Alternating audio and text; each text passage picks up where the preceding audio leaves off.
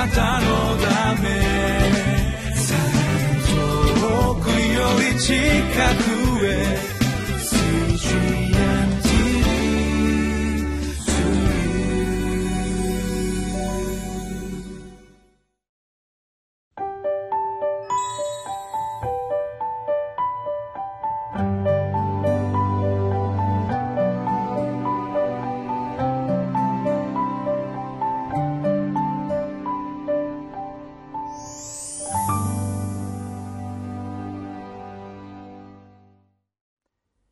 1月16日のリビングライフの時間です。私はウエスレアンホールネス教団の玉川キリスト中央教会本間隆弘と申します。今日は聖書によって整えられた人というタイトルでご一緒に聖書を読んでまいりましょう。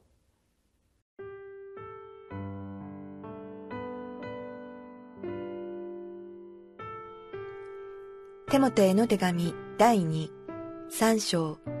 10節から17節しかしあなたは私の教え、行動、計画、信仰、寛容、愛、忍耐に、また、アンテオケ、イコニオム、ルステラで私に降りかかった迫害や苦難にもよくついてきてくれました。なんというひどい迫害に私は耐えてきたことでしょう。しかし、主は一切のことから私を救い出してくださいました。確かに、キリストイエスにあって経験に生きようと願う者は皆迫害を受けます。しかし、悪人や詐欺師たちは騙したり騙されたりしながら、ますます悪に落ちていくのです。けれどもあなたは学んで確信したところにとどまっていなさい。あなたは自分がどの人たちからそれを学んだかを知っており、また幼い頃から聖書に親しんできたことを知っているからです。聖書はあなたに知恵を与えて、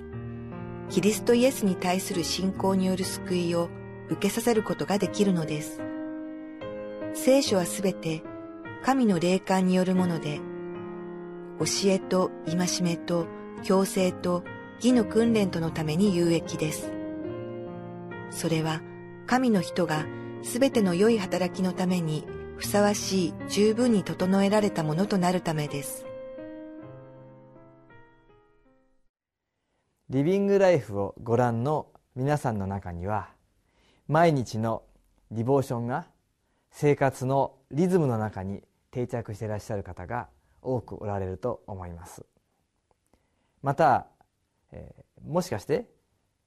この新しい年はディボーションをしっかり励んでいこうとそのように思っていらっしゃる方もきっと多くおられるのではないかと思います。新しい年が始まって半月ほどが過ぎましたけれども、ね、今から新しい思いを持ってディボーションの生活をまた始めていければいいのではないかなというふうに思っています。私たちが聖書を読んで読み続けていきますとまず難しい。よくわからない。一人で読んでいても何が書いてあるのかよくわからない。そのような思いになることがあります。また一日どれだけ読もうと決めたりまた今日はこの箇所を読むと決められているそのような何かリビングライフなりそういうものを用いながら読んでいくと今日読めなかった。明日読めなかった。明後日読めなかったということの中でどんどん溜まっていってしまうということも起きてくるでしょう。また三日坊主という言葉がありますけれども何日かやってすぐにやめてしまう。そのようなことを繰り返すということもあるかもしれません。また毎日続けているけれどもとにかくやらないと気が済まないからというような義務的な思いで読んでいるけれどもそれはほとんどただ目で字を追っているだけだ。そのように感じる時もあるかもしれません。そのような思いになってリボーション続けていても意味がないんじゃないか。そのように思う方もいるかもしれませんけれども。しかしとにかく続けていただきたいと思います。意味がわからない時もあるかもしれません。義務的に感じられる時もあるかもしれません。三日坊主でやめてしまったらまた新しく始めましょう。三日坊主を何度も何度も続ければそれもまた一つの継続になるのではないでしょうか。ただ読むのではなくぜひ祈りながら読んでほしいと思うんですね。私たちは聖書をまあ読むとも言いますしまた聖書を学ぶという言い方もするかもしれませんけれどもしかし何よりも生きておられる神様の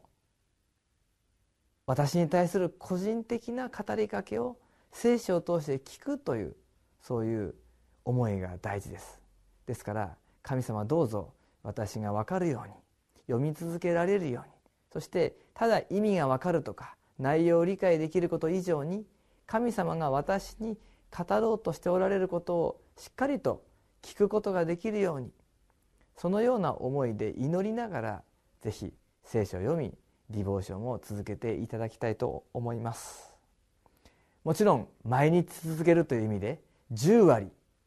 できたということでなくてもまたつまずいてしまったらまたそこから始める。たまった部分はもう読まないで今日の場所から始めるというのでもいいでしょう。とにかく主の御声を聞くようにしていただきたいと思います。聖書の御言葉を読んで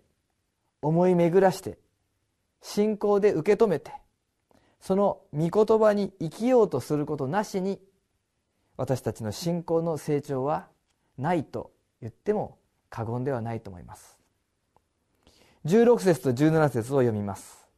聖書はすべて神の霊感によるもので教えと戒めと強制と義の訓練とのために有益です。それは神の人がすべての良い働きのためにふさわしい十分に整えられたものとなるためです。と聖書が書かれた目的。聖書が何のために私たちに与えられているのかということがここに記されています。教えと戒めと強制と義の訓練とのために有益です。少し言葉が難しく感じられますけれども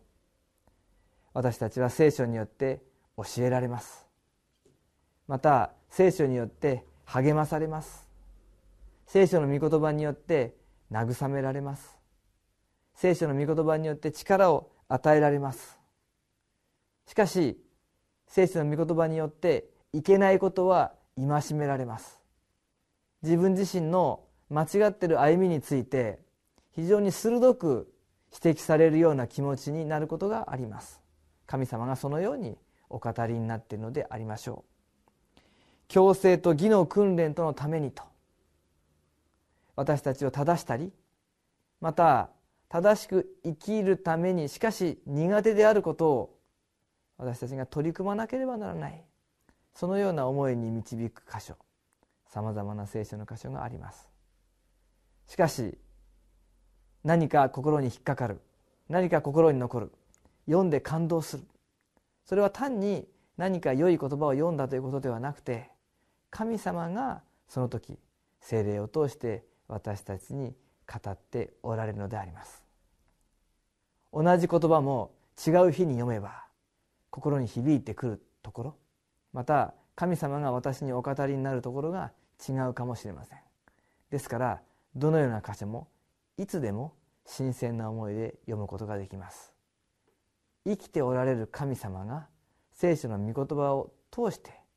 今日も私たちにお語りになる。そのことを期待しながら聖書を読みまた御言葉によって整えられるお互いでありたいと願います。